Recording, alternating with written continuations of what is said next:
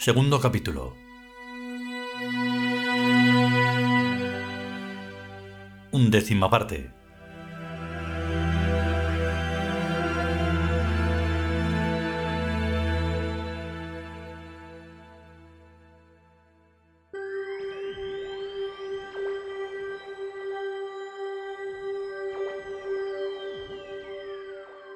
He aquí un símbolo admirable, el hilo rojo de la vida ascendiendo heroicamente por la ladera del abismo hacia la luz.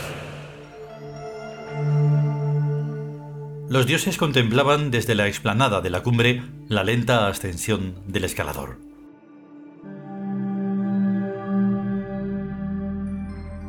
El signo está llegando a nosotros. La venganza se halla próxima. Por los siglos de los siglos hemos esperado un acto de fe viva. Durante miles de años hemos aguardado el sacrificio de la evidencia. Horus llega, oh hermanos, al fin llega. La rosa, roja, ha florecido en la, serpiente. La rosa, roja, ha florecido en la serpiente.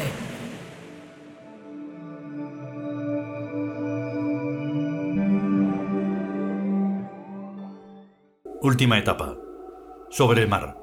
Muy bajo el sol hacia el ocaso. Curva oscuridad por el oriente. La tierra sagrada extendió el delta como una alfombra para que el fénix se posara.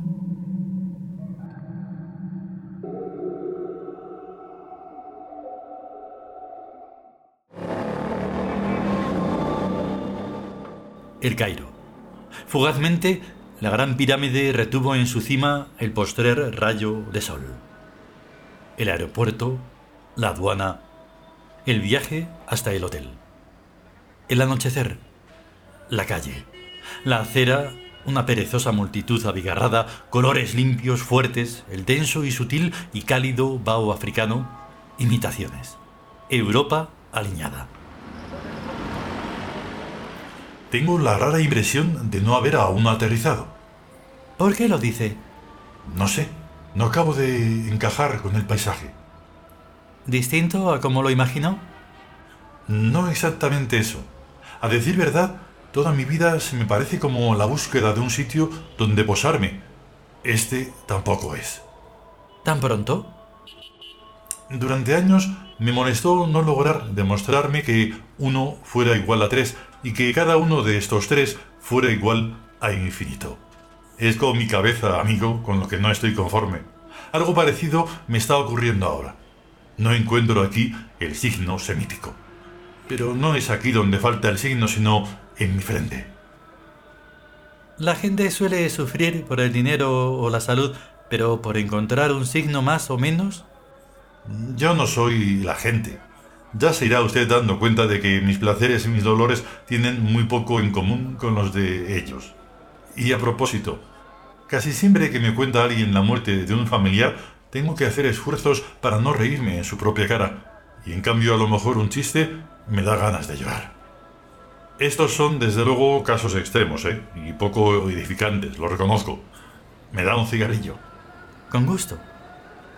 Después de todo, señor, ¿Tan importante es ese signo? Su entrecejo se frunció. Sus ojos se achicaron como intentando taladrar con la mirada un obstáculo invisible o alcanzar un punto recto. Si he de serle sincero, no lo sé. Hubo un silencio enroscado en el estrépito de la calle. Palabras inconexas en todos los idiomas, colores puros, colores matizados, colores. Y gestos, quedó extasiado en la riqueza del movimiento humano, en cómo se movían los pies, las manos, los rostros, las flotantes vestiduras orientales, el sobrio ritmo occidental, y sobre todo advirtió la relación entre el gesto y el paisaje.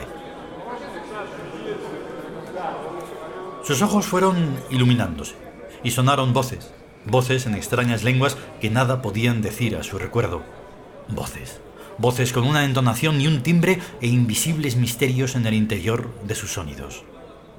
Un taxi pasó ante ellos en un ángulo distinto. En una fracción de segundo, un rayo de luz explotó en el cristal del parabrisas. El corazón se le detuvo. Luego, dio un estampido. Acabo de comprender el mito de la serpiente. ¿Cómo dice, señor? Espera. Se levantó y marchó hacia un pequeño puesto de periódicos situado en la misma acera. Había reparado en él cuando siguió con la mirada al coche del fogonazo. Conforme avanzaba, su paso fue haciéndose más lento, hasta quedar detenido, absorto ante una pequeña maceta de diminutas rosas rojas. En el tallo más alto se erguía solitaria, espléndida en su pequeñez, una roja flor. Vio cómo sus manos avanzaban, firmes, seguras, respetuosas, hacia el breve tallo y desprendían la rosa. La contempló en la punta de sus dedos. Jamás había visto nada tan fascinante. El supremo poder entronizado en la belleza, sangrante en el vacío su rojo brillo único como una gema tierna. Se la prendió en el ojal de la solapa con la majestad del rey que se corona a sí mismo. Solo entonces pudo ver el periódico que le tendía la vendedora entre obsequiosa y confusa. Sonrió. Extrajo de la cartera 42 libras. Las depositó sobre el periódico. Se inclinó levemente y se marchó, dejando a la mujer atónita. ¿Vamos? Había tal vez expresión de alegría sobrehumana en sus ojos y aún en el rostro que el guía se estremeció. Siguió hacia adelante, hundiendo voluptuosamente su mirada en el paisaje urbano de la última luz del día. En los colores, en las líneas, en los gestos, en los sonidos, en los movimientos, el signo semítico se abría ante él espléndido y majestuoso. Sus pies tactaban el suelo estremecidos a través de las suelas de los zapatos. Una vibración mentalmente sísmica recorría la tierra de océano a océano y por el Nilo de norte a sur, desde la Gran Pirámide hasta Tebas. El caos de signos de la ciudad en clave se ordenó, rígido y elástico, hasta los ritmos de más allá del universo, bajo una comprensión más alta que las de la razón y del sentimiento.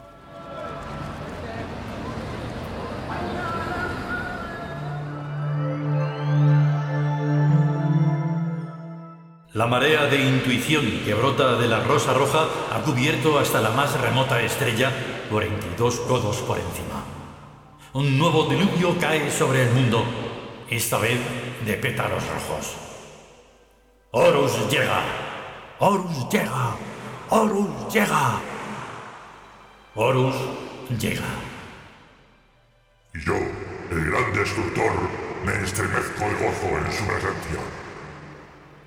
Horus llega, llega a Tebas por su propio y solo esfuerzo, y solo por sí mismo ha de llegar hasta el final que las puertas permanezcan cerradas, que todo permanezca en su lugar.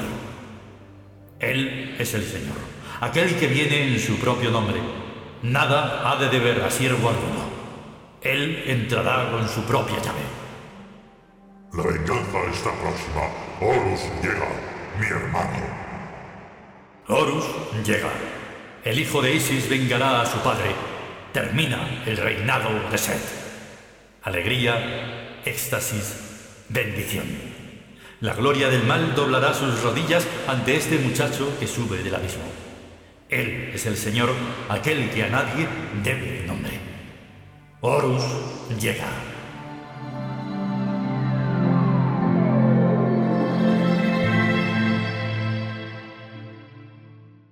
El escalador remontó la última curva.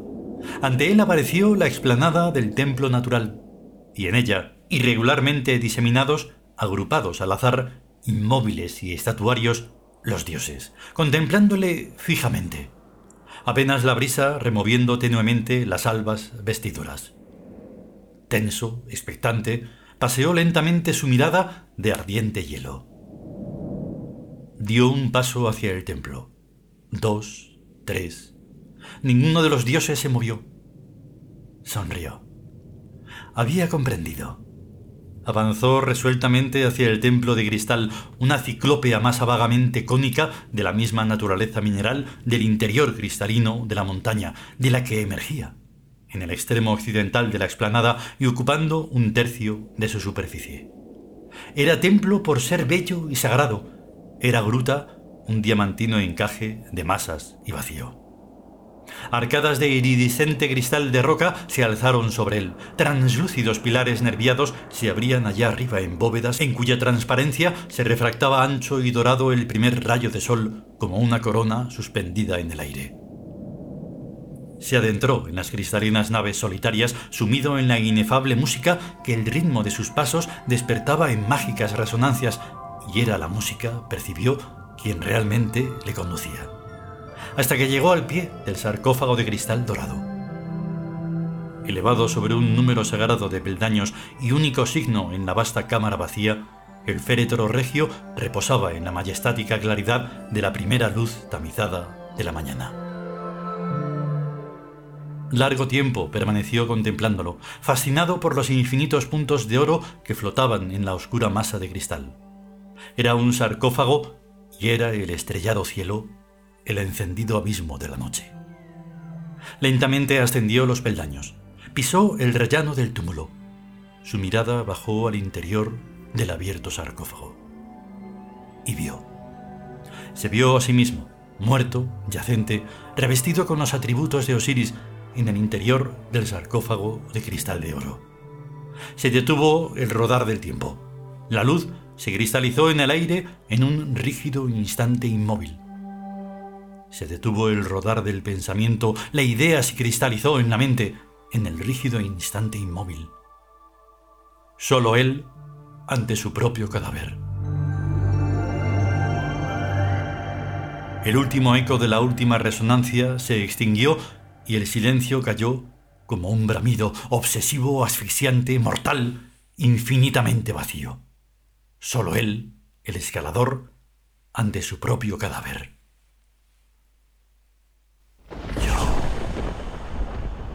apenas un murmullo, menos que un suspiro, pero su palabra retumbó con el estruendo de cien truenos en el seno del silencio y un huracán de vibraciones inauditas zarandeó el templo.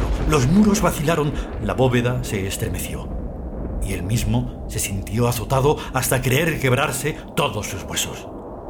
Su mirada clavada en su propio rostro muerto.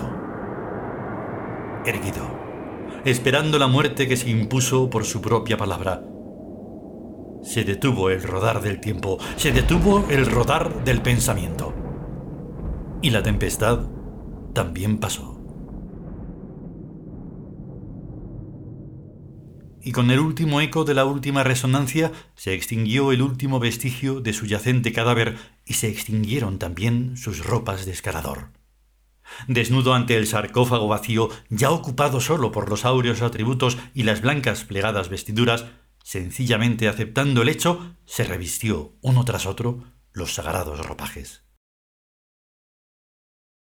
Finalmente tomó del ataúd la doble corona blanca y roja y la ciñó a sus sienes. Se giró hacia la entrada.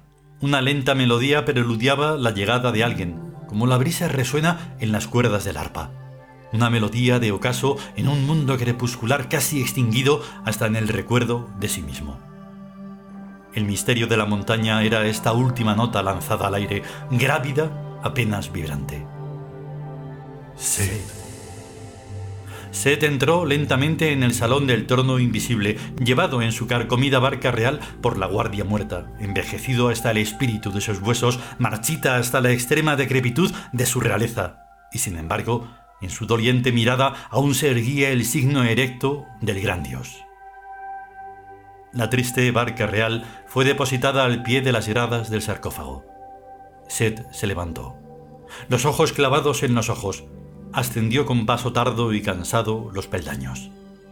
Frente a frente, sobre el rellano de la inmortalidad. Frente a frente. Horus clavó sus ojos de fuego en el rostro inmensamente milenario de Set, buscando entre sus pliegues infinitos los prístinos rasgos de la expresión primordial frente a frente. Set clavó sus ojos de hielo en el rostro eternamente joven de Horus, buscando entre las cenizas de sus recuerdos su propia primigenia juventud. Frente a frente. La guardia muerta se retiró llevándose la barca vacía. Tú eres el Señor, el vengador de Osiris. Permíteme ocupar mi tumba. Ya no hay tumbas. Tú eres mi hermano para siempre. Ante el trono invisible de la ausencia, el hermano abrazó al hermano. Y el hermano lloró sobre el hermano. Y Horus perdonó a Sed su crimen. Y Sed perdonó a Horus su odio.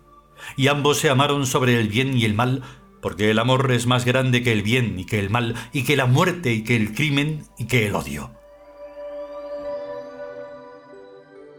Los cielos y los mundos pasarán, y pasarán los dioses, y pasarán las palabras de los dioses, pero el amor no pasará. Horus abrazó a Set, como el hermano abraza al hermano agonizante del que estuvo eternamente separado por el odio en el instante supremo de la comprensión. Horus lloró sobre el polvo de su vida, sobre Set, su hermano, la única, la verdadera gran víctima, su víctima, porque fue por Horus el que había de nacer, por quien Set aún sin saberlo tuvo que matar a Osiris, su padre, que ahora era su hermano, venido del reino de la muerte. Pues Horus no es otro que Osiris resucitado. Por fin el mal fue amado en sí mismo y comprendido y perdonado. Alegría, éxtasis, bendición. El yo, asesino de sí mismo, víctima de sí mismo, para poder renacer eternamente. Horus abrazó a Set. Lo abrazó con sed en los ojos y avidez en el alma, y Set desapareció en Horus integrado. Solo le dejó de su presencia entre las manos una encendida rosa roja. Sentada en el trono invisible, Isis sonreía.